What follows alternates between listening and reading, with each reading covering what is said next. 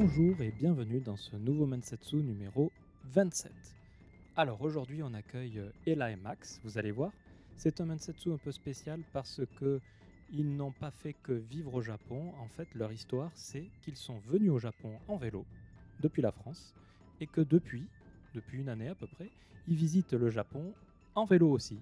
Donc ils dorment dehors, ils sont nomades et ils ne sont pas installés dans un endroit fixe. J'ai trouvé leur histoire euh, très intéressante. C'est eux d'ailleurs qui m'ont euh, contacté pour pouvoir euh, raconter leur histoire. je leur en remercie parce que c'était une histoire tout à fait passionnante. Et malheureusement, nous avions qu'une seule heure pour enregistrer ce Mensetsu. Bon, on a fait avec, on a fait de notre mieux. Peut-être qu'on pourra refaire un enregistrement avec eux si jamais vous le voulez, si vous le trouvez intéressant. Dans tous les cas, vous allez voir, c'est un Mensetsu canonique, mais un peu atypique, et que je suis très content d'avoir pu faire. Voilà, comme d'habitude, n'hésitez pas à laisser plein de commentaires. J'en ai eu pas mal euh, le mois dernier, ça a fait très plaisir, ça me remotive. Euh, là, je suis à peu près dans les temps. En fonction de quand les invités vont écouter l'épisode et me donner le feu vert, je pourrai être totalement dans les temps. Aujourd'hui, on est le, 24, euh, non même pas le, 22 février. Donc laissez-moi des commentaires, ça me booste à fond. Laissez des étoiles également sur iTunes ou même sur Facebook, page Facebook que j'alimente un peu lentement mais, euh, mais elle est à jour, contrairement à l'Instagram qui lui n'est pas à jour et que je vais essayer euh, d'alimenter plus fréquemment pour aller plus vite et pour rattraper euh, le retard. N'hésitez pas également à participer au Patreon. Patreon pour aider financièrement le podcast, l'hébergement, etc. Moi, ça me fait toujours plaisir de voir que vous faites un don. Non pas pour l'argent, mais parce que faire un don est un acte encore plus encore plus engageant qu'un commentaire et, qu'une étoile. Et donc ça me montre que vraiment vous aimez le contenu de Mensetsu et ça me, ça me motive à fond également. Voilà. Sur ce, je vous dis au mois prochain et en attendant, bonne écoute. Au revoir. Bonjour Maxime est là. Bonjour Mathieu. Bonjour Mathieu. Alors aujourd'hui c'est un, un Mensetsu un peu particulier vu que c'est deux personnes. Et je crois que je l'ai fait qu'une seule fois, deux personnes, et c'est même pas sur le feed on avait fait un live euh, en direct de Tokyo euh, où j'avais interviewé deux personnes en même temps. J'ai jamais pu récupérer les rushs pour le moment. Je vais, je vais essayer de les récupérer. Et c'est pas c'est pas un exercice facile, hein, deux personnes en même temps.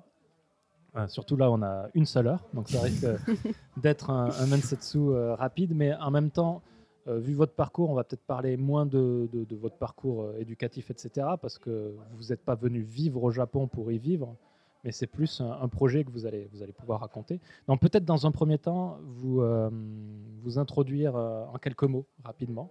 Euh, je commence. je m'appelle Ella, j'ai 26 ans et je viens de région parisienne, mais ma région de cœur, c'est Grenoble, où j'habitais avant de partir au Japon. et du coup, je suis au Japon avec Maxime depuis février où nous sommes arrivés euh, juste euh, avant euh, la fin, enfin, la fermeture des frontières du Japon. et, voilà. Et donc, je m'appelle Maxime, 28 ans, et j'ai grandi en Rhône-Alpes, à Grenoble. Et je suis au Japon depuis aussi longtemps que là. Nous sommes arrivés ensemble après un premier trajet pour arriver au Japon qui nous a pris à peu près 11 mois de la France à Shanghai en prenant principalement du vélo, un peu de train et des bus. Et euh, depuis que nous sommes au Japon maintenant, nous euh, faisons un peu le tour. Et euh, juste, on va en reparler du projet un peu plus en détail, mais du coup, Chine, Japon, vous l'avez fait en bateau? Non. non Alors, du coup, on était en Chine en janvier et euh, on, avait prévu depuis très longtemps de prendre le bateau qui fait Shanghai-Osaka euh, parce que notre, euh, donc notre projet de voyage c'était voyager jusqu'au Japon mais sans, sans avion. et avec le Covid, le bateau a été annulé. En fait, on a, on a couru à travers toute la Chine pour prendre le dernier bateau et dans le train qui nous emmenait au bateau, enfin qui nous emmenait à Shanghai, on a appris qu'il était annulé. Donc euh, on s'est rabattu sur l'avion. Donc on a pris un avion euh, de Shanghai à Saga, donc à mhm. Kyushu, qui a été notre point d'entrée pour, pour le Japon. Donc Saga en février. C'était aussi peut-être un point d'entrée qui peut changer de l'habitude. Oui, c'est vrai. Je ne savais même pas que c'était possible. Oui. Ok. Alors, on va peut-être commencer rapidement, juste pour donner votre background, pour que les gens puissent mieux, mieux vous cerner. Euh, rapidement, euh, bah, quelles études vous avez fait et à partir de quand vous avez pris connaissance en fait du, Japon et de sa culture et vous y avez porté un intérêt, si intérêt vous, vous y portez. Donc, euh, Donc, de mon côté, j'ai fait des études orientées, on va dire, sur les humanités, donc classe, préparatoire littéraire, puis géographie, puis protection de l'environnement à l'université. Euh, donc, là-dedans, il n'y a pas de Japon. Euh, ça n'a pas été euh, un choix du tout d'orienter vers le Japon pour les études.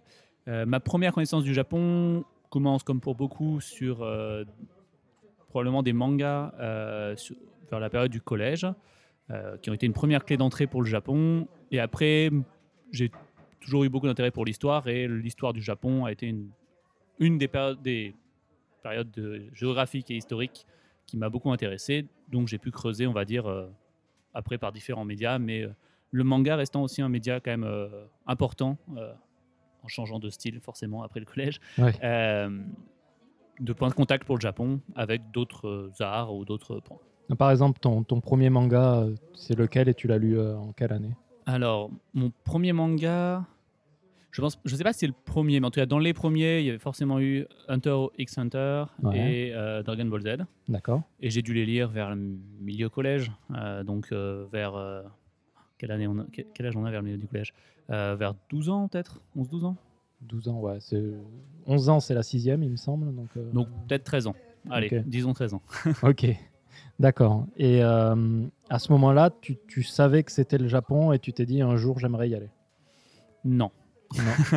Euh, à ce moment-là, je me suis dit que c'était une très bonne euh, BD. Ouais. Euh, J'aime beaucoup la bande dessinée et pas uniquement le manga. Et euh, le manga est une, de mon, dans mon approche, est une des formes de bande dessinée qui existent et qui Mhm. est très intéressante. Euh, et je pense que l'idée de venir au Japon a commencé à mûrir pendant mes périodes de- d'université, donc vers euh, 19-20 ans, Mhm. mais avec l'idée d'y venir peut-être un jour en vacances. Euh, mais comme j'ai eu, enfin, j'ai- j'aime beaucoup voyager et cette idée d'aller quelque part un jour en vacances, je pense que j'ai dû l'avoir pour au moins une centaine, euh, 150 pays. Donc on Mhm. est sur un, un intérêt euh, pour la culture japonaise et le pays, mais euh, comme je peux l'avoir pour beaucoup d'autres pays. D'accord. Ok. Et toi, Ella? Donc moi j'ai fait des études euh, d'urbanisme euh, et de géographie à l'université Euh, et je me suis euh, orientée sur euh, les transports euh, écologiques. Euh, et ensuite euh, mon premier contact avec le Japon c'est euh, les, les animés de, des studios Ghibli. Comme beaucoup de monde j'imagine, euh, mais qui, qui m'ont passionnée. Je me souviens, euh, bah, le premier que j'ai vu c'était... euh, Chihiro, qui m'a fait très peur quand j'étais petite, quand les parents se transforment en. C'est vrai. Et, mais ça m'a pas empêché de, de voir les autres et, euh, et j'ai adoré. Euh, après, euh, je connaissais plusieurs choses du Japon au niveau de la nourriture, les ramen, les gyoza, les même bon les sushis, ça euh, voilà. Euh, et aussi euh, aussi un peu le Japon via le quartier japonais à Paris vers Opéra, où j'étais allée plusieurs fois, Tu étais allé à Junku, euh, sûrement. sûrement. ok. Bah, si tu connais pas le nom, c'est que tu n'y as pas dû y aller. Non, parce que le, j'ai fait un- le dernier Mansetsu que j'ai fait qui n'est pas encore diffusé, euh, Nicolas. Donc forcément, quand ce- cet épisode-là sera diffusé, Nicolas aura été diffusé depuis au moins un mois. Euh, on parlait justement de Hunter x Hunter et de Junku. Donc c'est pour ça, c'est des thèmes qui, euh, qui, qui reviennent. Et, j'ai aussi lu quelques mangas, notamment euh, Quartier lointain. euh, c'est un très bon manga. ouais. Voilà. Mais qui m'avait plus orienté vers euh, le roman graphique et de manière générale euh, tout artiste de nationalité confondue que vers le manga. Mhm. Voilà. D'accord. Et une volonté de venir au Japon également ou euh, Comme Maxime, euh, pas spécialement le Japon. J'étais curieuse de tous les pays du monde. euh, et euh, bah, peut-être je peux parler euh, de notre projet. euh, Ben voilà, ouais, on va, on va peut-être euh, bouger sur votre projet, donc expliquer quelle est la démarche et, et finalement avec un peu plus de détails. Donc, on- ça fait sept ans qu'on est ensemble et il y a quelques années, on a eu envie de partir en voyage pour un long voyage et explorer le monde. Et assez naturellement, on s'est on s'est mis d'accord sur le fait que notre voyage serait à vélo. Donc voilà, à travers les différents pays comme moyen de locomotion. et on ne voulait pas prendre l'avion. Et en fait, le, le plus loin possible de la France sans prendre l'avion. Il y avait l'Afrique euh, qui était possible euh, avec aussi des ferries, mais on était bien attirés euh, tous les deux par l'Orient et le dernier pays, c'est le Japon. Avec du coup aussi un intérêt sur le côté un peu route de la soie, qui a été un peu une des clés de lecture de notre voyage tout le long jusqu'au Japon. D'accord. qu'on retrouve aussi plusieurs fois au Japon. c'est assez intéressant de retrouver finalement ce clin d'œil de la route de la soie qu'on a pu voir à beaucoup, plusieurs endroits au Japon. Et euh, donc finalement, la, le Japon peut être un déterminus un peu de cette route de la soie, donc ça pouvait être logique de finir par ici. Donc ce projet euh, que décrivait là, ça nous a pris, c'est l'idée de faire cette, cette, année de vélo qui nous amène ici pour la route de la soie, c'est pas pour le Japon. Euh, et après, le choix du Japon, je pense aussi un des ressorts, ça a été le fait qu'il y a possibilité, de faire un visa vacances-travail et que la taille de ce pays se prête bien à un voyage euh, à vélo de un an. Euh, c'est-à-dire que sur la première partie du voyage, nous avons été sur un rythme un peu plus intense de pédalage et de, un peu des transports également qui nous ont permis de rallier le Japon en un an. L'idée, ce que permettait le Japon, c'était une échelle plus réduite qui permet des distances à vélo plus facilement réalisables et ce visa de un an qui nous permet d'envisager un rythme de, voyage très différent. On a aussi pu faire des volontariats, par exemple, pour faire des pauses dans le vélo. Enfin, c'est finalement un voyage qu'on a pu séparer en deux types de voyages très différents. La première partie très nomade, euh, émouvante, et la deuxième partie un peu plus euh, tranquille. Donc, en fait, voilà, donc on a fait euh, un an pour arriver jusqu'au Japon, et là, ça fait un an, que, enfin neuf mois qu'on est au Japon et on voyage euh, toujours à vélo à travers euh, le Japon, euh, donc en découvrant les différentes îles. et donc on n'est pas touriste, on, se, on, sent qu'on habite vraiment le Japon et que on n'est pas là pour faire des vacances rapides. et c'est surtout une manière d'approcher les choses on n'est pas du tout dans la, consommation en fait de, du tourisme ou de biens touristiques. Euh, on, a vraiment envie de rencontrer les gens et de comprendre le pays euh, en y restant longtemps et, euh, et en s'ancrant dans le pays aussi. D'accord. Sachant que vous tombez sur un bon timing. Aujourd'hui, je crois qu'on est le, le, 21 octobre. Oui. Et je situe rarement les Mansetsu, mais là c'est bien parce que avec le Covid, euh, le tourisme n'est pas encore ouvert euh, à l'extérieur du Japon. Donc euh, vous devez visiter des, endroits touristiques vides, ce qui doit être fabuleux en fait. on a vraiment une expérience du Japon qui est particulière au sens où on est effectivement arrivé au moment où se déclarait plus ou moins le, le Covid. Enfin, clairement, nous, on est parti un peu précipitamment de la Chine de ce fait-là, avec la conscience aiguë que si on ne se dépêchait pas, on allait perdre notre visa pour le Japon. Euh, et ça nous a amené effectivement ce Japon qu'on a commencé par découvrir par les zones rurales en hiver. Et finalement, là, on est à Tokyo depuis 4-5 jours. Euh, mais euh, d'abord, nous, on a commencé par le Japon désert. Désert de base parce que c'est l'hiver, c'est la campagne, mais en plus, quand éventuellement on a pu arriver dans des espaces touristiques, désert, il y a très peu de touristes. Et ça amène aussi des interactions particulières car euh, les... enfin, notre présence n'est pas anodine. Mhm. Même dans des lieux qui peuvent être habitués à avoir des touristes étrangers, euh, on suscite des réactions du fait de notre moyen de transport, du fait de la période. Euh, les gens pensent qu'on habite ici, mais à la fois nous ne sommes pas des touristes normaux, mais à la fois nous ne sommes pas vraiment des habitants du Japon qui peuvent avoir un travail, être sédentaires dans un point. Donc finalement, on se retrouve dans un espèce d'entre-deux qui est très intéressant de, puis une, information intéressante pour les auditoristes, c'est que vous ne parlez pas du tout euh, japonais. Oui. Tout à fait. Donc euh, ça, ça doit rajouter aussi, euh, hmm. surtout en campagne profonde, un certain challenge. Alors avant, avant c'est très intéressant, hein, avant de continuer à parler plus en détail du voyage, j'aimerais savoir combien de temps ça vous a pris pour organiser ce voyage? Alors, on a décidé de partir en 2018, en 2018, l'été 2018, on s'est dit, on partira en 2019. Euh, voilà. Et on a eu du coup, après on s'est mis d'accord qu'on partirait euh, en mars. On a eu euh, six mois pour euh, préparer le voyage. Donc en France, on a fait ce vi- le visa du permis vacances-travail, enfin du visa vacances-travail. Et on a préparé aussi le matériel.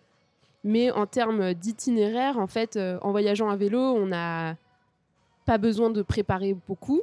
Euh, on, a, on a étudié un peu l'itinéraire et les pays qu'on voulait faire et les vaccins qu'il fallait faire. Et voilà. Alors, euh, en termes de matériel, vous aviez besoin de quoi?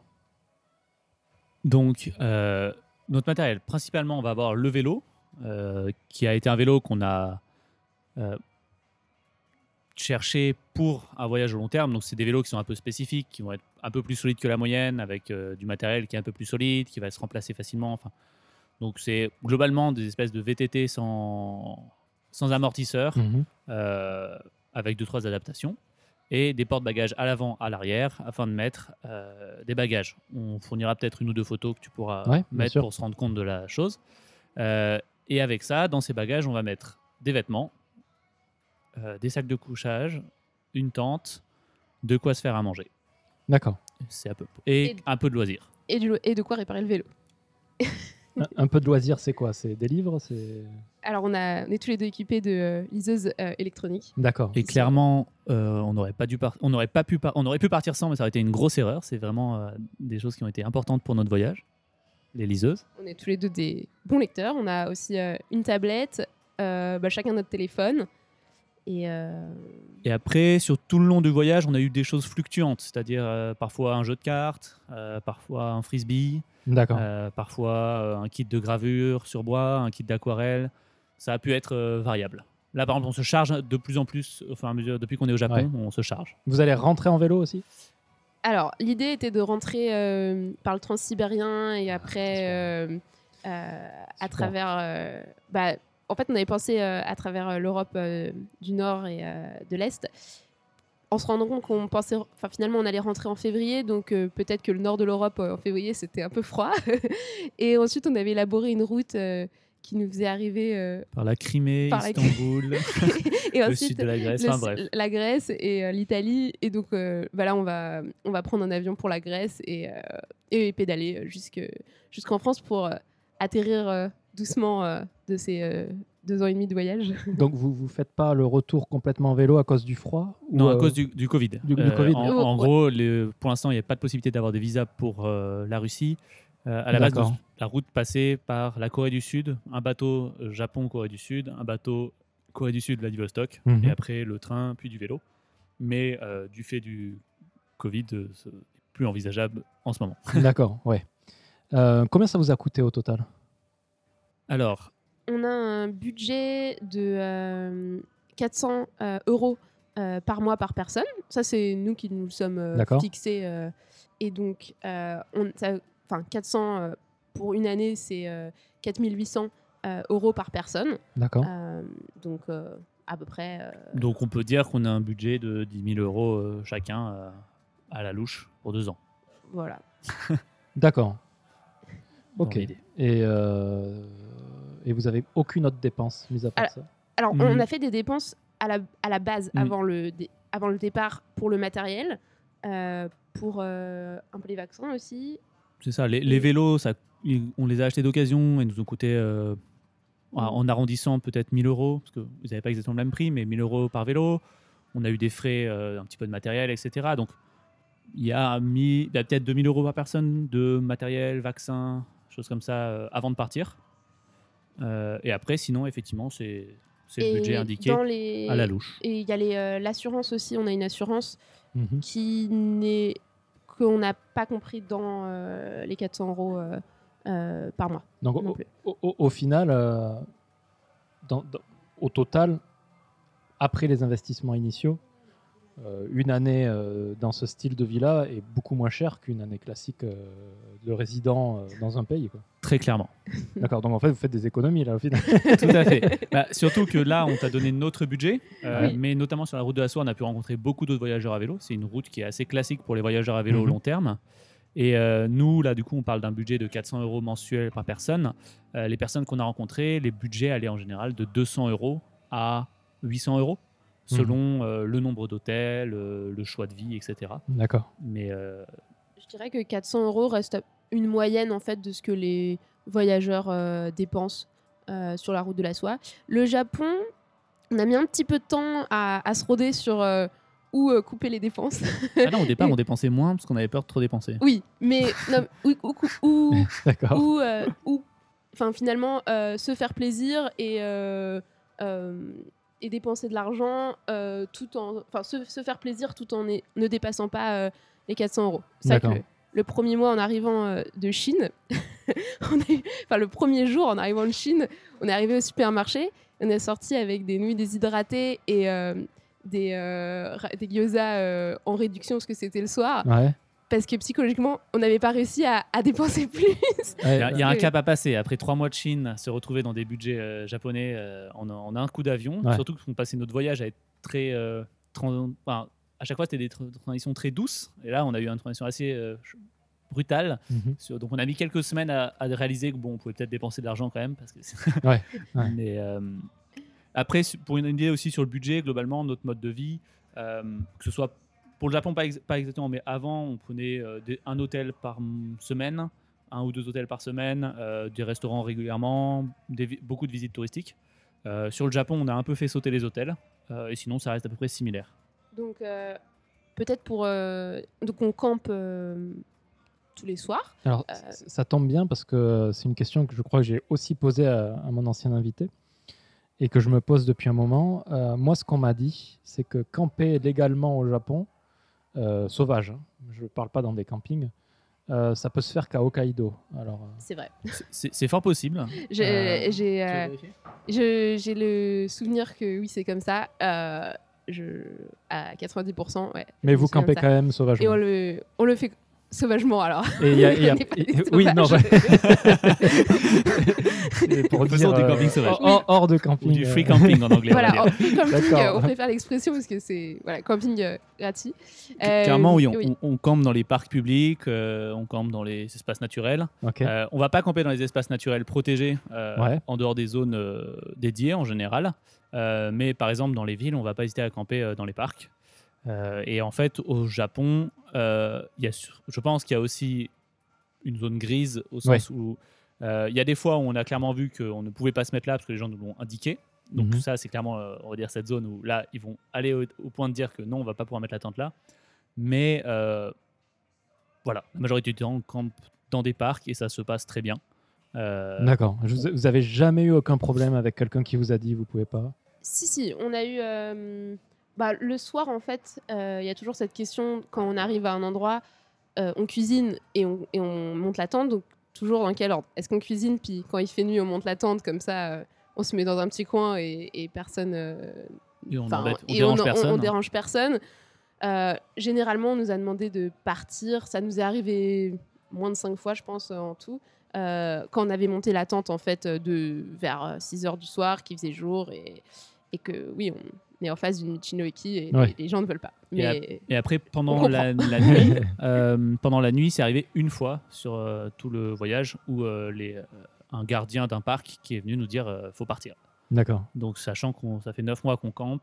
euh, non, pas exactement, parce qu'on a fait aussi du volontariat pendant plus ou moins trois mois, on va dire. Ouais. Euh, donc, sur cinq mois de camping, euh, il y a eu voilà sept fois où effectivement le gardien nous a demandé de partir au milieu de la nuit. Euh, et euh, sinon, les peut-être voilà, euh, comme disait là, un certain nombre de fois, on a pu faire partir, enfin nous demander de partir le soir. Mhm. Qu'est-ce qu'on a fait, euh, c'est ponctuel. Et la fois, on vous a demandé de partir en pleine nuit. Vous, vous êtes allé ailleurs ou vous avez fini à Alors. Pour, pour être exact, en fait, on n'est pas parti. C'était, on était arrivé au, au Japon depuis euh, un mois et demi. Ouais. Et euh, il est venu nous voir on va- vers 5 heures peut-être? Ouais. Et en fait, il nous a 5 heures de la- du soir. du du matin. matin. Du ma- ah, du matin, d'accord. Euh, il nous a parlé en hiver et il nous a parlé euh, très vite en japonais et on, a- on s'est réveillé, on s'est demandé ce qui se passait et le, et le gardien est parti. Ouais. Euh, donc là, on a fait bon, vu le ton, C'était clairement pour euh, nous, nous demander de partir. Mais en fait, le temps qu'on ouvre la, la, la- enfin, l'attente et qu'on passe notre tête dehors, il était plus là. Donc, bon, on s'est dit, bon, on va voir. Puis, il est parvenu. Donc on Ok. a- Et le matin, on, on s'est réveillé. On, on est parti rapidement. Mais Ouais. voilà, Voilà. on a fini notre nuit.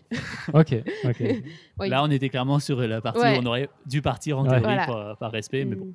D'accord. Ok, non, mais c'est- bon à savoir que ça confirme un peu ce, ce- ce que j'avais entendu. quoi. Hmm. Et et il y a, enfin, enfin, c'est quand même aussi, faut, faut le voir aussi euh, positivement, c'est que plein de fois on s'est mis dans des parcs euh, et les gens, euh, enfin, passent devant nous et euh, comprennent qu'on parle pas japonais et ils nous, ils nous font le plus lever en nous disant euh, c'est chouette ce que vous faites. Euh, D'accord. Aussi, les, les gens ont beaucoup de bienveillance euh, quand ils nous voient, ils, ils sont Ouais. curieux aussi et euh, Pour parler de la culture du Japon, on est un point par exemple que j'avais pu seulement entreapercevoir avant d'arriver au Japon, c'est cette culture très forte de l'outdoor et Mhm. du camping, alors qui est pratiqué de manière très différente de ce qui va pouvoir être fait en France, mais qui fait qu'il y a une, euh, je pense, une sympathie de base pour nous, euh, avec nos vélos chargés et notre tente, Mhm. euh, qu'on va avoir par euh, le nombre important de nourriture qu'on va nous offrir, les, les pouces en l'air, les, enfin, les, les marques de sympathie quand on va se mettre à camper dans un parc sont très nombreuses et régulières D'accord. ou même quand on pédale d'ailleurs un peu n'importe où. particulièrement, on a aussi pédalé séparément au Japon, et particulièrement quand on pédale séparément, euh, les Japonais vont avoir plus tendance à venir vers nous. Mhm. Et euh, moi, il y a un moment où je, je pense que je me faisais offrir à manger une fois par jour. Ouais. D'accord. Bah, c'est bien pour le Ah budget, ouais, ça. Tout à fait. Puis ça permet de découvrir la nourriture aussi, des Ouais. choses qu'on n'aurait pas forcément achetées. D'accord. ok, c'est intéressant. Euh, a- a- avant de- de- de- d'aller plus, en profondeur sur, euh, sur le Japon, euh, j'aimerais euh, encore une question sur les préparatifs. Enfin, les plus, pas les- vraiment les préparatifs, mais sur l'itinéraire. En fait, vous avez traversé quel pays? Alors, dans l'ordre, nous sommes partis de France, Rhône-Alpes, Italie du Nord, Slovénie pendant une journée, c'est rapide, Ouais. euh, Croatie, euh, Monténégro, Albanie, Grèce, Turquie, Iran.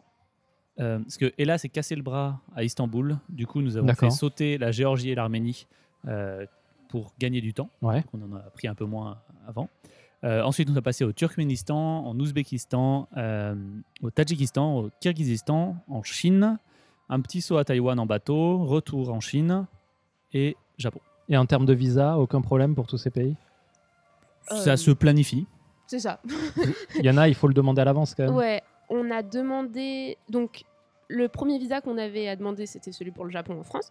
Et après, on a demandé notre visa iranien à Istanbul en Turquie. En Turquie. Ouais. Euh, et une fois qu'on était en Iran, on a demandé à Téhéran notre visa pour la Chine euh, et euh, notre visa pour le Turkménistan, donc qui étaient les, les deux visas. Le Tadjikistan, c'est on- ah oui, c'est un visa aussi qu'il faut demander, mais par internet, donc euh, D'accord. c'était plus simple euh, de le faire. Euh, alors que à Téhéran, euh, c'était visite des ambassades et du temps d'attente pour, euh, pour avoir les visas. Ce qui est quelque chose de très classique en fait. Il y a beaucoup de voyageurs à vélo qui sont, ou en tout cas qui étaient à Téhéran pour Mhm. euh, se faire faire les visas pour la suite du voyage. Ouais. Euh, c'est- ça se voit aussi dans, dans les auberges, on est souvent par groupe. Alors, comment tu as fait pour le visa chinois D'accord, Euh, en Qu'est-ce fait, que tu as une- pu obtenir euh, Etc.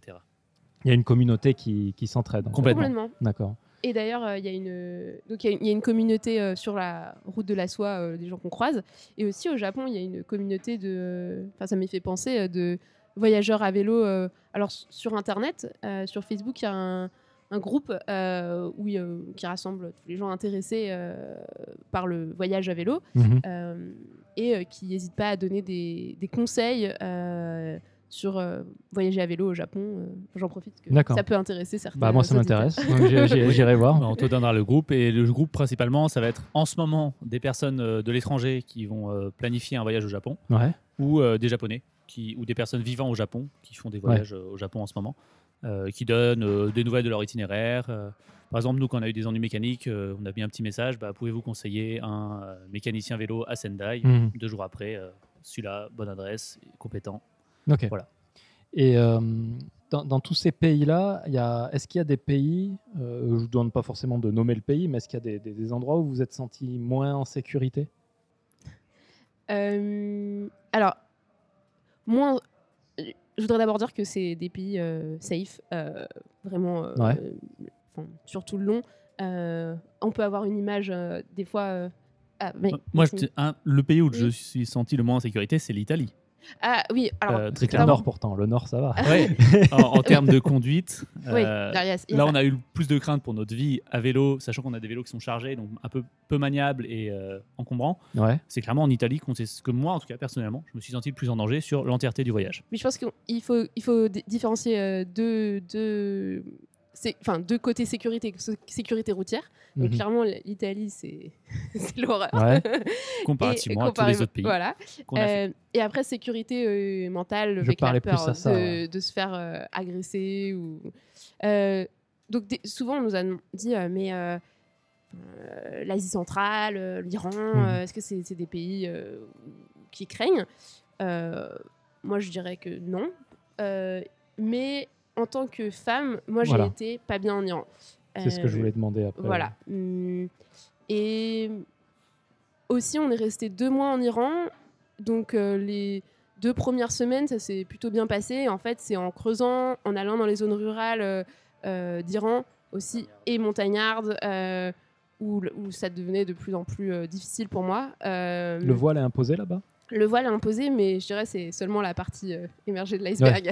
D'accord. Moi, j'étais tout à fait euh, OK pour porter le voile parce que c'est la, c'est ce qui est demandé euh, par la loi. Et si j'avais envie de visiter ce pays-là, bah, je m'y pliais. Mais c'est c'est vrai que c'est un pays où la rue appartient aux hommes. Et euh, alors, il y a une grosse différenciation entre la rue et euh, les- la maison.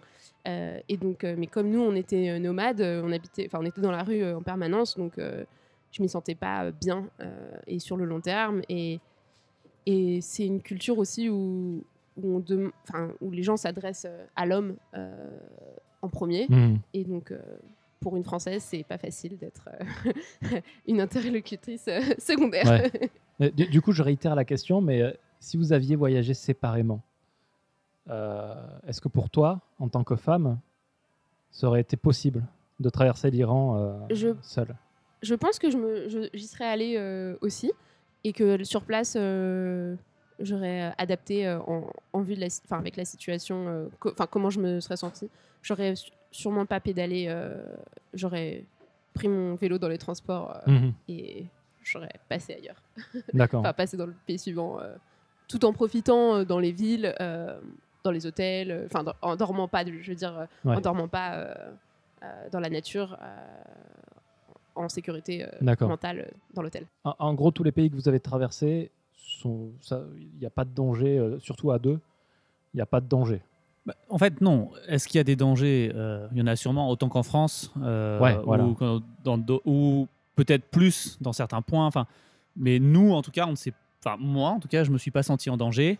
Euh, et bah, l'inconfort dont tu parles en Iran a été une chose, mais sinon sur le reste du voyage, personnellement, en tout cas, j'ai pas eu de, de sensation de danger Il n'y a pas des pays avec euh, des, des factions terroristes ou des choses comme ça, euh, Bah, non. des zones si. dangereuses. euh. Par exemple, enfin, une- un point de vue qui, en fait, là, c'est vraiment une question d'échelle. C'est par Mhm. exemple, on est passé euh, en, en pays kurde, euh, en Turquie.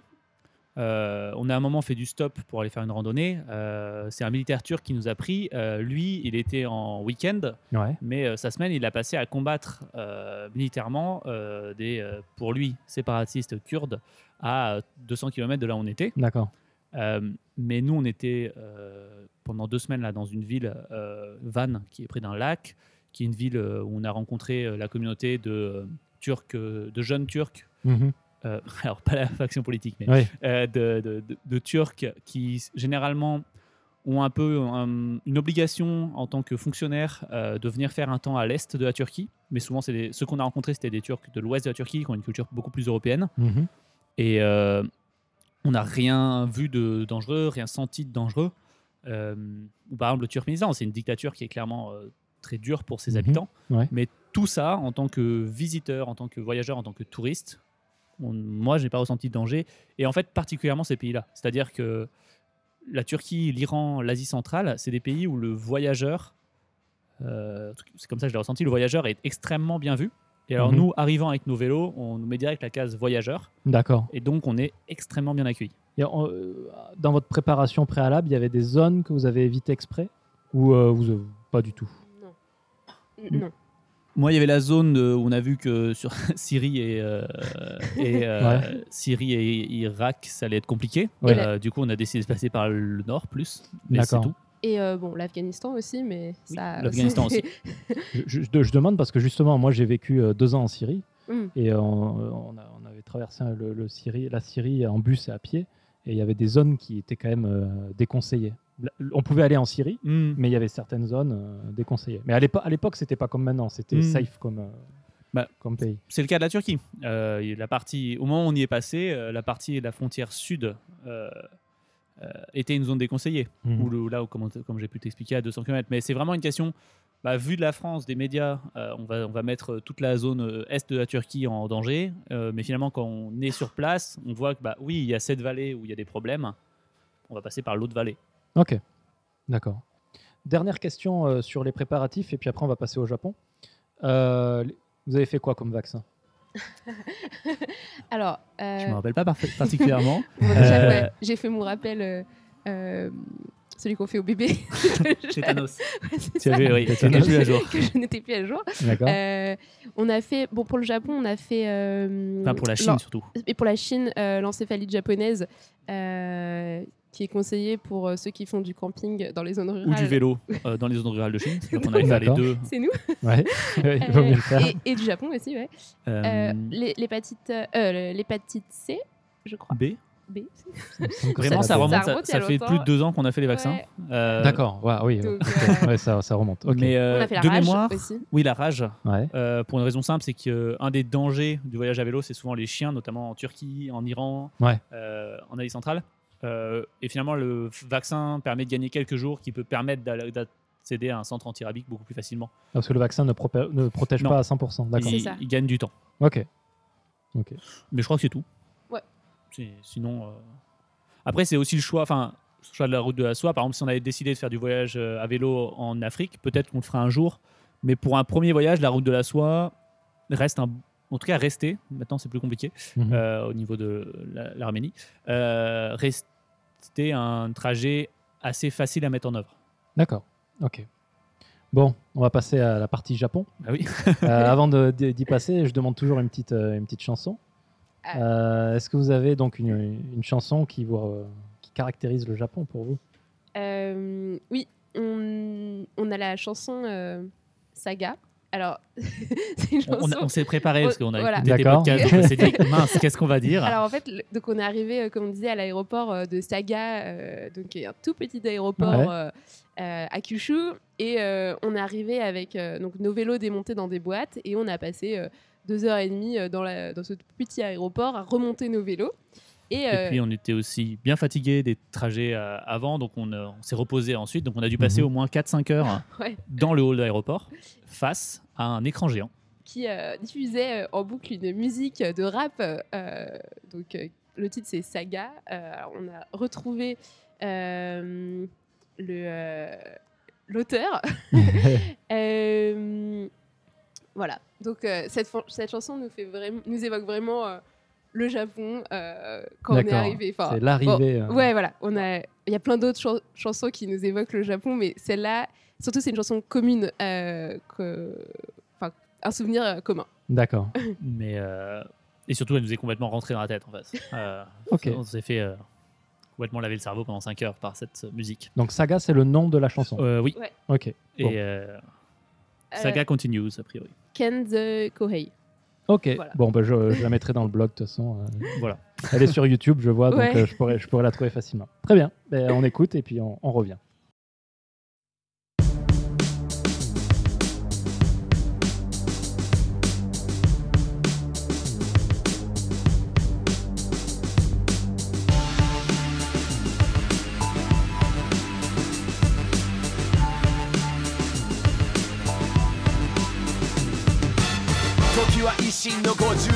前歴史に名を刻む名君が誕生。その名も佐賀藩第10代藩主鍋島直政 AKA 関東わずか17でなる藩主。まずは貧乏な藩から抜け出す。反省改革で財政再建10年もすりゃもう完全再生さらに強化する長崎警備西洋に遅れていたからリベンジ鎖国してた当時の日本のどこよりも早くから取り組む近代化人材が大事大砲も大事それ気づくペリライ53年まタイミン世界の情勢いち早く察知戦友好楽そこで証明我が佐賀その名が長らく輝くには自らがを愛し本気に言え佐賀コンティニュー我が佐賀その名が長らく輝くには自らが故郷を愛し本気に言え佐賀コンティニュー江戸300諸行で唯一無二海の外のことには目をつむり刀に甲冑武器は火縄銃じゃこの日本を守ることは無理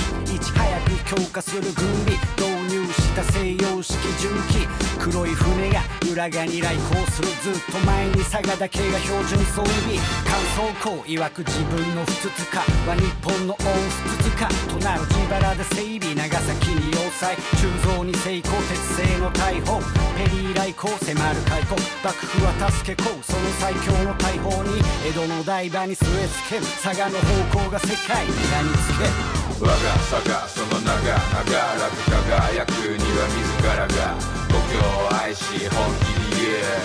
佐賀コンティニュー我が佐賀その名が長らく輝くには自らが故郷を愛し本気に言え。佐賀コンティニュー薩摩の島津佐賀の鍋島。未来に担う日本のためになる。近代化の手本。として信頼あるライバル同士で手を握っては切磋琢磨。幕府も佐賀に大砲発注したかまる富国強兵デッドヒート見渡す光景一歩リード日本は佐賀を見ていた。佐賀は世界を見ていた。明確なビジョンで俯瞰する低下する国力遺憾内より外。むしろ見事。おいさちょうどの後ろになど。つかんがばい誇りた。我がその名が長らく輝くには自らが故郷を愛し本気に言え。佐賀コンティニュー。我が佐賀その名が長らく輝くには自らが故郷を愛し本気に言え。佐賀コンティニュー。遠く江戸の外れ。谷の酒屋ビルに隠れ街の森の奥筋ある池から佐賀藩主の功績聞け江戸後期の女性直視欧米列挙の現実に即し武器製造で高めた抑止軍事力強化務めた国士このまんまでは良くないな。どこが国が国国際化。目指し教育を特に改革。翻訳正確技術開発とでかい鉄の大砲誇り。並んだ東京湾のほとり。初度から感謝する近代化。乾燥グランドデザイン書いた我が佐賀その名が長らく輝くには自らが故郷を愛し本気に Yeah, the saga continue 我が差がその名が流らず輝くには自らが故郷を愛し本気で Yeah, the saga continue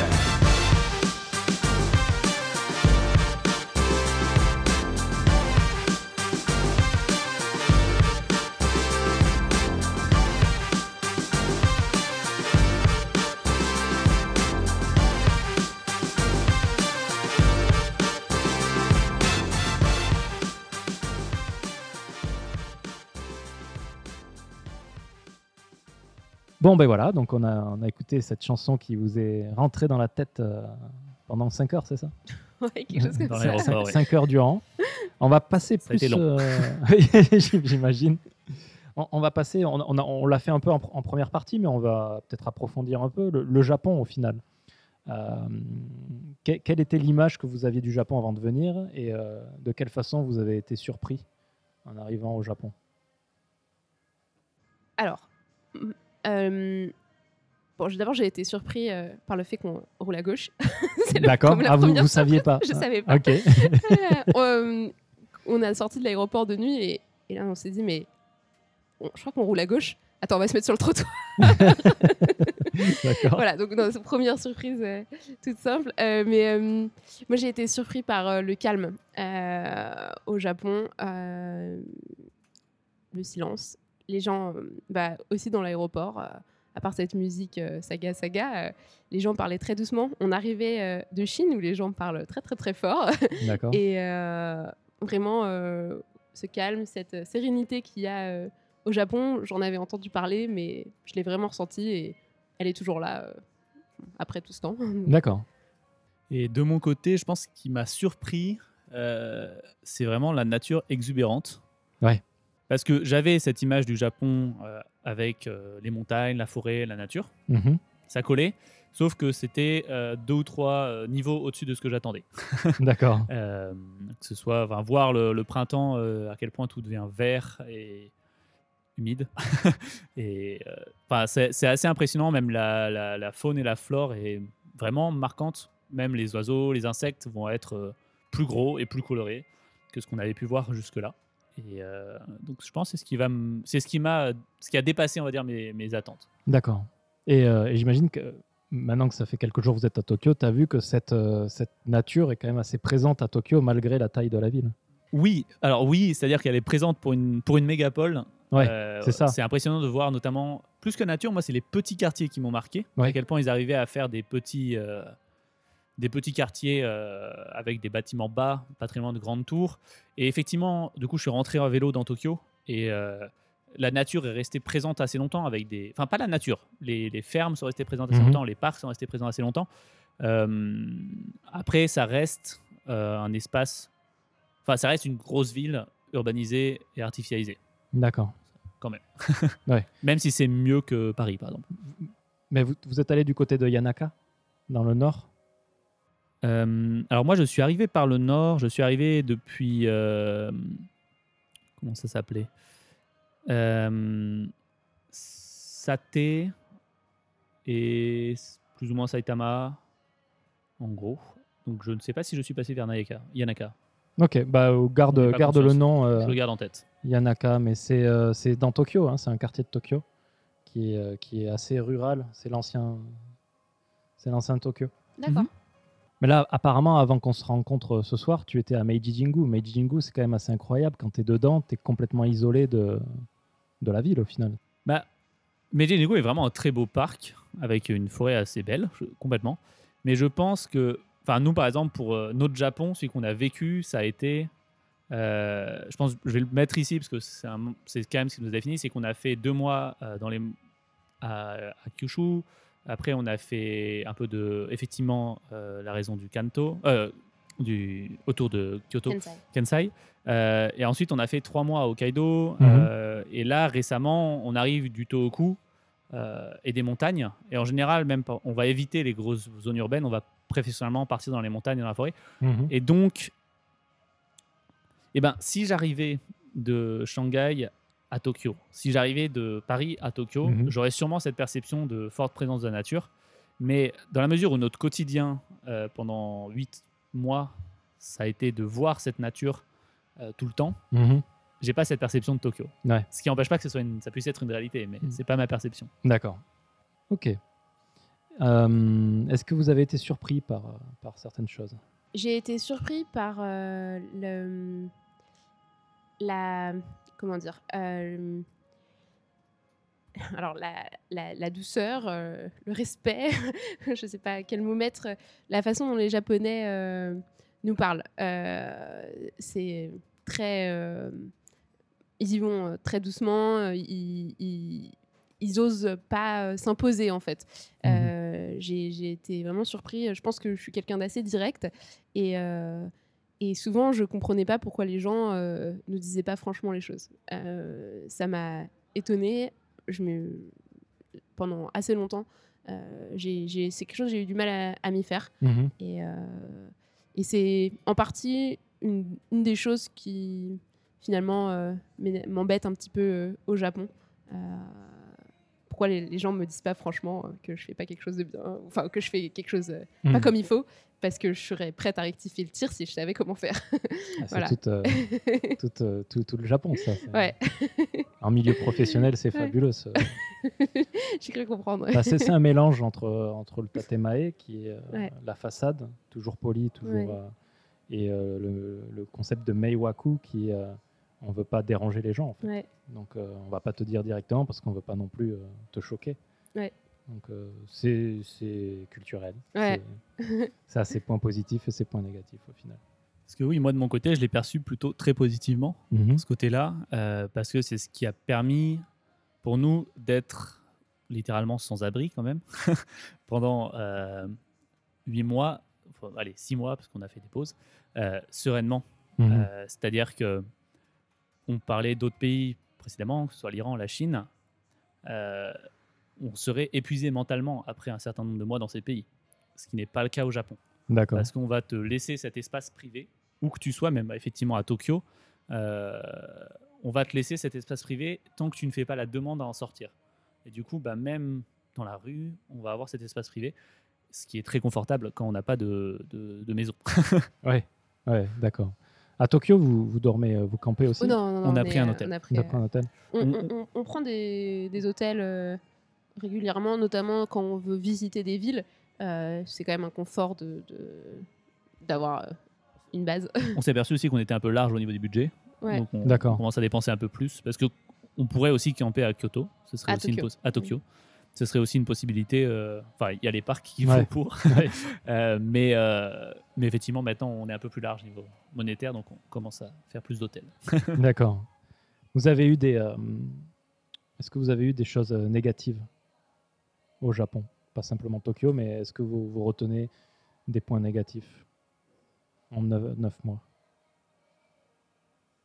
Hum, moi, de mon côté, euh, bah, une réalité, c'est que, alors, on parle pas japonais.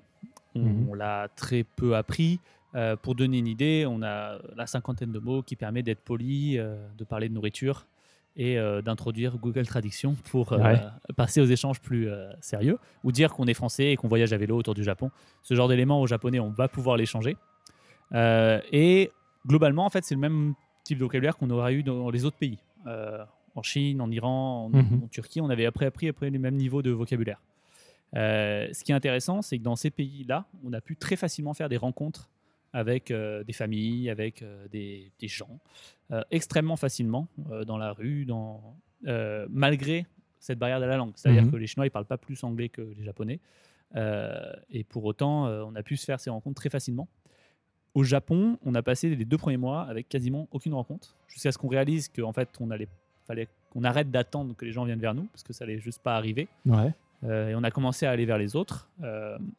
Et donc maintenant, mon côté, je vais plus vers les Japonais. Et donc, depuis que je vais plus vers les Japonais, il y a eu quelques rencontres. Mais pour huit mois dans ce pays, c'est peut-être le pays où j'ai fait le moins de rencontres D'accord. de Japonais. Après, tu, tu dis quand même qu'il y a des gens qui spontanément viennent vous donner de la nourriture. Oui, mais les personnes vont arriver, euh, te donner une barre de céréales et repartir. D'accord. C'est-à-dire, c'est très agréable de recevoir une barre de céréales, mais à la rigueur, moi, je peux me l'acheter la barre de Ouais, céréales. ouais. Euh, dans, en Chine, la personne va venir te donner une barre de céréales, après te débiter beaucoup de choses en chinois, tu ne vas pas comprendre ce qu'il te dit, puis il va commencer à te mimer tes sacs, et tu vas échanger par mime, lui expliquer que tu campes, que tout ça. Au Japon, beaucoup moins facilement. D'accord. Donc moi, ce qui m'a un peu peut-être déçu sur le Japon, c'est effectivement cette plus grande difficulté à aller au contact des gens. Ok. Je suis d'accord avec, euh, D'accord. avec ça. Mais c'est pas, pas, pas quelque chose qui nous a em- embêtés. Enfin, on a, qui, c'est, plutôt en, en reflet. D'accord. Euh, vous dites que vous avez fait du bénévolat. Vous avez fait quoi comme bénévolat? Euh, on est sur euh, la plateforme Helpix, qui est euh, comme Woofing. Je Mhm. sais pas si tu connais. ouais, ouais. Ou Workaway. Ah, Peut-être que les auditeurs ne Ouais, voilà. connaissent pas. Donc, si Donc tu- en fait. Woofing à la base, c'est une plateforme qui permet aux- à, des, à des fermes en fait euh, de proposer euh, le gîte et le couvert contre euh, un temps de travail à des, des fermes écologiques, bio- biologiques. Donc on travaille, enfin une personne travaille 6 heures à peu près par jour et, et du coup à, la nourriture et, le toit. Et ça permet de, de rencontrer les gens et de, de, de passer du temps dans le pays et de mieux connaître les gens en profondeur. Euh, et du coup, LPX et Workaway, ça, c'est relativement la même chose, sauf que ça s'ouvre pas que aux fermes écologiques, mais euh, euh, aux hôtels, euh, aux hostels. euh, nous, on a fait un bénévolat du coup dans un temple euh, bouddhiste euh, à, Kyushu, Mhm. euh, dans une famille qui a une école euh, free school, donc euh, où les enfants font euh, ce qu'ils veulent, ils apprennent par eux-mêmes, euh, près de dans la préfecture de Hyogo, mais près de Kyoto, et euh, dans une dans une guest house euh, à Hokkaido. En fait, c'était une association qui gérait beaucoup de différentes choses ferme, guest house, euh, boulangerie, accueil de jour de personnes qui ont des maladies mentales, accueil de nuit aussi, deux, trois autres activités. Et euh, on était dans cette association, principalement sur la guest house, mais aussi sur les autres euh, travaux euh, Ok. changés régulièrement. Donc euh, vers Hokodate, oui. Et là, euh, avant, Kyoto, avant Tokyo, j'étais euh, dans une ferme euh, végane, euh, écologique, euh, euh, près de Aizu Wakamatsu. Euh, C'est vers où? C'est euh, préfecture de Fukushima, D'accord. Ok. Mais dans les montagnes. euh, dans les montagnes. Donc voilà, Et moi, de mon côté, je pédalais. Ok. on est- Pour profiter des Ouais. belles couleurs de l'automne. C'est vrai que c'est l'automne. que ça commence. Ça commence. le koyo commence. Ok. D'accord. Donc euh, du bénévolat. euh, quel est votre tronçon préféré jusqu'à présent? Ouh, bonne question. Parmi ceux qui m'a le plus marqué, ce serait euh, partir du mont Asso Mhm. et euh, piquer vers euh, euh, Kagoshima, à travers les montagnes. Pour une raison simple, c'est c'était le début du Japon pour nous. Et donc, euh, cette nature et ces montagnes vertigineuses, euh, c'était très nouveau. Mais c'est pas forcément le plus beau. C'est-à-dire qu'on a. Par exemple, la, la nature de, de- de- de Hokkaido est quand même assez folle Mhm. euh, et belle, mais euh, Tohoku aussi. Il y a beaucoup d'endroits. Mais voilà, moi je dirais en tout cas ce qui m'a marqué le plus, peut-être c'est cette partie-là, de. Asso à Kagoshima, de mon côté. Euh, il y a deux tronçons. Euh, le premier, c'est euh, quand c'était l'époque des euh, cherry blossom, euh, enfin de la, des cerisiers en fleurs. Euh, on était Shikoku, on était ouais, Shiko- nord de Shikoku, l'île de Shodoshima, et après on est arrivé sur Honshu, Imeji. Bah, c'était euh, le juste avant euh, le confinement euh, conseillé, donc on avait Imeji pour nous tout seuls avec les, les cerisiers en fleurs, c'était assez fou. Et sinon, euh, un autre tronçon que j'ai vraiment beaucoup aimé, c'est euh, euh, du Cap Nord de, de Hokkaido. Enfin voilà, toute la, la côte nord en fait Mhm. de Hokkaido euh, face à la Russie. euh, c'est Il va faire très froid là-bas. en hiver, euh, je crois que la température moyenne d'une des villes que j'ai traversées, c'est moins 7, donc annuelle, ouais, moyenne. ouais. Et, et, et moi, j'étais en été et euh, j'ai eu un super beau temps. C'était magnifique. Euh, ouais, une- vraiment une, une, une impression de, de, de grandes étendues et de, de wild, wilderness. Euh, comment on dit ça en français de Nature. de, de nature, Nature ouais. sauvage. Ouais, nature sauvage. Ouais. Merci. D'accord. Ok. Donc deux, Ouais. deux- deux endroits différents, mais de deux beaux endroits. quoi. Est-ce qu'il y a des choses je, je crois que je vous ai déjà posé la question euh, un peu similaire, mais vraiment quelque chose que vous ne suspectiez pas rencontrer au Japon? Bah, moi, je, je m'attendais pas. hum, Alors en fait, si, quelque chose que je ne soupçonnais pas, c'était euh, cet amour du plastique qu'ont les Japonais. oui. Ah, c'est fabuleux ça. Euh, euh, bon, en France, on essayait de vivre euh, en produisant pas trop de déchets et euh, enfin le moins de déchets possible même. On a dit au début, on travaillait tous les deux dans le secteur de l'environnement, donc c'est des choses qui nous tiennent à cœur. Au Japon, on a dû revoir nos plans parce que même en voulant en mangeant des, légumes locaux, on peut pas éviter les emballages.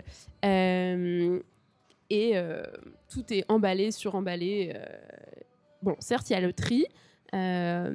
Ce qui euh, m'amène à un point aussi euh, qui m'a embêté au Japon, c'est euh, les poubelles. Euh, quand on est résident, euh, on peut faire le tri, euh, mais sinon, dans les rues, il n'y a pas de poubelles. Les seules poubelles qu'on trouve, c'est les combini. Euh, donc, euh, nous, on ne pouvait pas faire le tri. Euh, donc, on, on met tout euh, en vrac euh, dans les combini et bon, c'est bien dommage. Il y a des combinés Euh, qui font le tri quand même. Oui, alors, qui, font le tri, Le mais. problème, c'est que si ça fait trois jours qu'on a la poubelle Ouais. dans un paquet, Mhm. ça doit être possible de faire le tri, mais on n'a pas, Oui, on n'a pas fait. Voilà, on n'a pas fait, mais c'est, c'est, c'est- ça aurait été à nous. Donc ouais, euh, ça, ça a été euh, euh, ouais, une, quelque chose qui m'a Ouais. vraiment euh, étonnée. Et aussi ce côté euh, nourriture euh, bio, euh, en fait, enfin, ou, ou pas- pesticides, euh, les Japonais, tant que ça présente bien euh, dans l'assiette Ouais. ou au supermarché, ils le prennent. Mais euh, que c'est pas trop de goût et que ce soit rempli de, de mauvaises choses pour euh, le corps humain, euh, bah, ils font pas trop attention. Mm, mm. Donc, Ça me fait penser à, yeah, ouais, à ces kakis euh, qui, au lieu d'être orange, sont blancs. oh mon dieu, je les ai pas encore vus faut, ceux-là. faut- faut bien, faut bien les nettoyer, il faut bien lever la poudre. ouais. Moi, un des points peut-être qui m'a surpris sur le Japon, ça serait le. J'ai parlé de cette distance des Japonais. Ouais. Mais en fait, ça amène à un point qui m'a le plus surpris sur le Japon, c'est euh, quand on va se retrouver dans des petits restaurants euh, à la campagne qui font un peu izakaya. Mhm. Et là, on parle plus de distance. Euh, Covid ou pas Covid, les gens vont avoir une proximité Ouais. et, physique très forte, un volume vocal très élevé. Et c'est très impressionnant. Mhm. Parce que du coup, on va avoir ce que j'ai évoqué avant au quotidien. Et une fois de temps en temps, pour moi, je vais aller dans ces restaurants-là, principalement pour pouvoir manger. Et euh, là, d'un coup, euh, va y avoir de la prise de contact des Japonais comme euh, je ne la vois pas au Mhm. quotidien.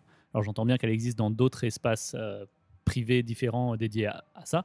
Le seul que je fréquente, c'est celui-là. Mhm. Mais le, le- le contraste est impressionnant parce que cette double face d'avoir un espace privé, un espace public qui existe dans à peu près toutes les cultures, mais là on atteint un niveau, euh, euh, on va dire, de- d'opposition, enfin de, de différence entre les deux qui est assez impressionnant à, à vivre. Et puis tu as un contraste euh, quand tu le vis en entreprise, par exemple. Euh, en journée, ils sont assez professionnels, on va dire, hein, distants. Le soir, c'est comme si on était frères. Puis le lendemain, quand tu reviens au bureau, c'est comme si rien ne s'était passé la veille, en fait. Il y, a- il y a de nouveau cette distance. Et c'est assez perturbant au début. J'imagine, oui.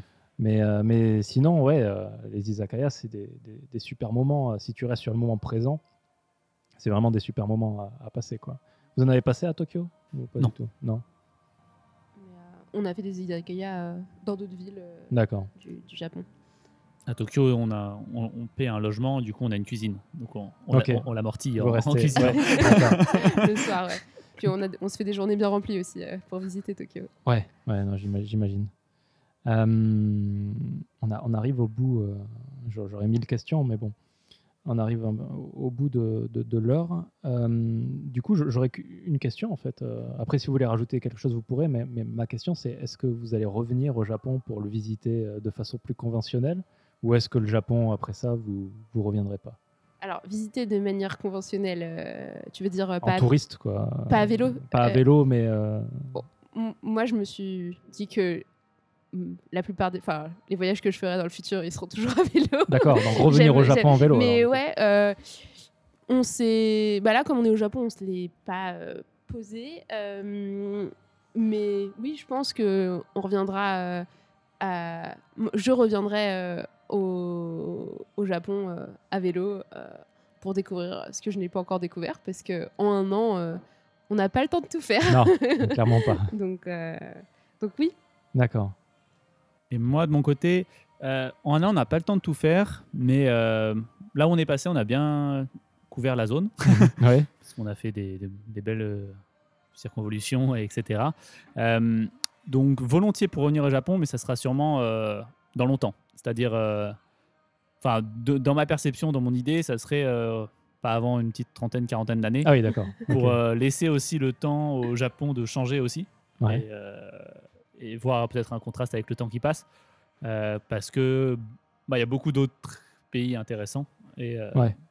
probablement que pour des voyages et notre mode de voyage euh, faisant que arriver au Japon, c'est un peu long. Ouais. C'est-à-dire qu'éventuellement par le transsibérien, ça peut mettre une semaine ou deux. Mais ça implique donc de voyager longtemps dans les pays où on va.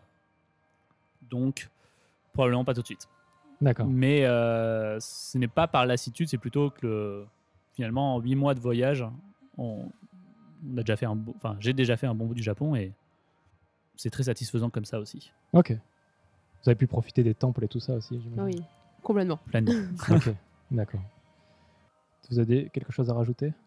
Maman a encouragé à tester le Japon à vélo euh, pour toute personne parce que c'est clairement le pays le plus euh, vélo friendly, c'est pas français, mais euh, le plus accueillant pour le voyage à vélo qu'on ait eu. Euh, donc on parlait de cet espace privé, mais euh, tout ce qui va être euh, le respect des voitures dans, dans la circulation, ce qui va être euh, les infrastructures qui sont très agréables, ce qui va être les Michinoeki qui permettent euh, d'avoir des accès à des produits locaux très facilement, euh, quand une fois qu'on a compris que ça existait, Mhm. euh, ou euh, les toilettes partout. Enfin, le Japon est clairement le pays qui est le plus confortable pour faire des voyages à vélo. C'est-à-dire que toute personne qui a la possibilité de commencer à faire des voyages à vélo qui hésite, mais commencer par le Japon, parce qu'il y a toutes ces facilités-là, plus une culture de la gastronomie, de la restauration qui est dingue et qui est présente jusque dans les petits, plus petits coins perdus du Japon possible, euh, une culture architecturale de l'artisanat qui est complètement folle, et une nature magnifique. Donc c'est-à-dire que c'est quand même le pays, euh, en faisant attention aux saisons, qui probablement se prête parmi le mieux au voyage à vélo. Mhm. Et euh, tu oublies de parler des onsen Les, les qui, qui onsen. nous permettent aussi, enfin, à, à vélo, euh, ça nous a permis de tester euh, beaucoup de onsen puisqu'on en fait un ou deux par semaine. euh, D'accord. donc, euh, Ah, c'est fabuleux c'est- ça. ouais. C'est c'est- peut-être la meilleure plaisir. chose. hein. ok. Euh, rapidement, est-ce que vous auriez euh, une œuvre à, à conseiller? Ouais.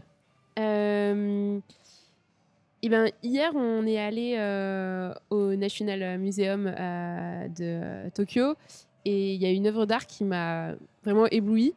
Euh, c'est le White Fox de Kanzan, euh, Shimonura, Shimomura, qui a été faite en 1914. Donc, c'est sur deux paravents, un renard blanc au milieu de la végétation dorée. Euh, D'accord. Vraiment magnifique. Euh, Ok. si, euh, pour ceux qui, euh, qui viennent à Tokyo, euh, je conseille euh, d'aller la voir. C'est- très beau. D'accord. Et de mon côté, je recommanderais euh, un manga, ou plusieurs mangas, mais en tout cas un premier manga qui serait euh, Fushigi no Kuni euh, no Bird, ou euh, Lady Bird, euh, de Sasa Taiga, Mhm. euh, donc qui est un manga qui retrace euh, le voyage de Lady Bird, qui est une euh, voyageuse euh, écrivaine euh, qui a voyagé de Tokyo à Hokkaido par la terre au début de l'ère Meiji. D'accord. Et donc, le manga retrace ceci et permet de percevoir un peu le Japon rural tel qu'il était à l'époque, de manière très didactique et agréable. Mhm. Et après, de manière générale, je pourrais recommander de nombreux mangas, Ouais. Mais je rajouterais volontiers pour toute personne qui prévoit un, un voyage à Hokkaido, euh, Golden Ka- Kamui de Noda Satoru, Mhm. euh, qui, euh, dans un style peut-être moins accessible à tout le monde, mais permet de, de bien creuser aussi la culture de Hokkaido. D'accord. Le, le premier, en tout cas, pour toute personne intéressée par le Japon, est une belle clé de lecture. Je connaissais pas, tu vois, donc j'irai voir ça. Est-ce qu'on peut vous retrouver sur Internet ou vous voulez pas être retrouvé sur Internet hein? Alors, il n'y a pas de souci si on, vous souhaitez nous contacter pour poser des questions ou pour quoi que ce soit par euh, email. Ouais. Euh, donc, euh, Je, pour- je le mettrai sur le, sur le Voilà. blog. parfait. Donc, euh, en tout cas, de mon côté, euh, Ouais. Maxime, il moi n'y aussi. Donc, a, vous, êtes, aucun problème. euh, vous êtes pas actif sur euh, Twitter ou Instagram? Non. non. Ok. Donc, euh, pas de problème. Mais voilà, n'hésitez pas pour les emails, que ce soit Oui. pour euh, des conseils sur euh, le voyage à vélo au Japon ou des questions ou quoi que ce soit. Vraiment, il n'y a pas de souci. Super. On répondra avec parfois un temps de retard, mais on répondra. C'est noté. Très bien. Ben, merci à vous deux. Merci Mathieu. Merci beaucoup. Et puis, euh, c'est vous qui m'avez contacté, donc euh, merci beaucoup, parce que c'était euh, une expérience très intéressante qui aurait pu durer euh, bien plus longtemps. Bah, vraiment, nous, ça fait plaisir de te rencontrer, Oui. car ton podcast nous a quand même accompagnés de l'Iran au Japon et nous a bien motivés à, à pousser les coups de pédale pour rejoindre le pays. Donc, Ça euh, Voilà. Ça fait Merci plaisir. pour à entendre. Ben, merci beaucoup. Et puis, euh, pour les auditoristes, euh, je vous dis à la- à la prochaine fois. Au revoir. Au revoir.